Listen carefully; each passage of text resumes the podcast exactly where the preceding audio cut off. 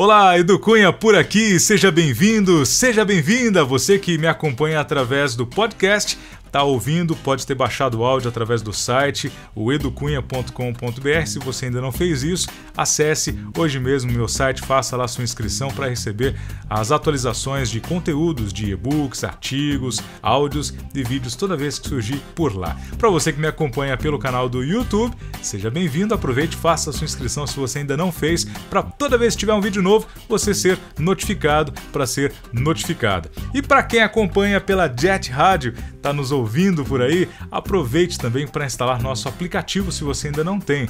No Google Play é Jet Web Rádio ou ainda na, abrindo nossa página, nossa nosso portal jetradio.com.br, lá na, barra de player em cima, no superior do site, você tem o link do iOS, caso o seu sistema seja esse, né, no seu smartphone, no seu iPad, enfim, você tem também essa possibilidade de ouvir a Jet Radio por lá. Muito bem, vamos direto ao assunto, né, que é o mais importante aqui do nosso vídeo, do nosso podcast. Na, no nosso último bate-papo, nosso último artigo, falei um pouco sobre as emoções que tomam conta de nós em situações de, de ansiedade, de nervosismo diante de uma plateia ou mesmo para conversar com alguém. Às vezes a voz falha, a gente começa a suar, daquela tremedeira, as mãos ficam frias. O que acontece é que o nosso corpo entra no estado de atenção. Segundo a ciência, lá na época do homem das cavernas acontecia a mesma coisa, com a diferença que hoje em dia na era moderna, contemporânea, nós não precisamos correr de nenhum predador para salvar nossa vida, não precisamos lutar no braço, né, para poder defender nossa terra, nossa aldeia, nossa casa. Mas o nosso organismo reage da mesma maneira. Por isso, diante de uma plateia ou de alguém importante que nós precisamos falar, às vezes acontece isso. A voz falha, treme, somos frio, porque o nosso corpo está preparado para correr ou né, revidar, combater. Mas não é isso que acontece. Então nós precisamos aprender a dominar estas emoções, esses sentimentos. Mas antes disso, Gostaria de citar o que a ciência, o que a medicina nos ensina através de, de estudos, que o nosso organismo tem o sistema cérebro-espinhal, sistema nervoso voluntário e o sistema autônomo. O voluntário é o que toma conta de todos os nossos movimentos voluntários, conscientes: sentar, levantar, falar, ouvir, enfim, nossas ações. E o sistema nervoso autônomo, ele toma conta das nossas ações involuntárias, ou seja, as batidas do coração, a respiração. Ninguém fica pensando, vou respirar, vou soltar. Né? Isso é automático, isso acaba sendo autônomo de forma involuntária. E também a eliminação das secreções das glândulas. E essas secreções, entre elas, tem, por exemplo, a adrenalina, que é aquela que acelera o batimento cardíaco, nos preparando para a ação, assim como fazemos uma atividade física. Né? Então, o que acontece? Diante de uma situação de tensão, nervosismo, raiva, até mesmo timidez, dependendo dos casos, nosso sistema nervoso involuntário acaba também liberando né?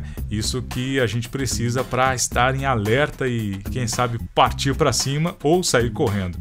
Só que na era moderna nós não praticamos isso, não nos vamos bater em ninguém, porque não é necessário. Nós também não vamos sair correndo da situação, nós precisamos enfrentar. Seja conversar com um chefe chato, autoritário, pode ser também na escola com professores ou colegas irritados, nervosos, né? ou ainda em casa para tratar de assuntos, tratar de assuntos mais delicados, como mesmo doenças, projetos futuros, contas a pagar, muitas vezes ficamos nervosos. Então, trago para você hoje, nesse nosso encontro, uma ferramenta, né? um exercício para que possamos praticar e assim através da prática se tornar uma rotina e conseguirmos dominar melhor então essas emoções, esses sentimentos. O que devemos fazer então? Toda vez que estivermos numa situação como essa que eu citei para não ficar muito repetitivo, vamos procurar um lugar aberto, uma janela, uma porta, uma área externa. Ou se você não tiver condições de fazer isso, faça isso até mesmo dentro do banheiro, por exemplo, da escola, do trabalho.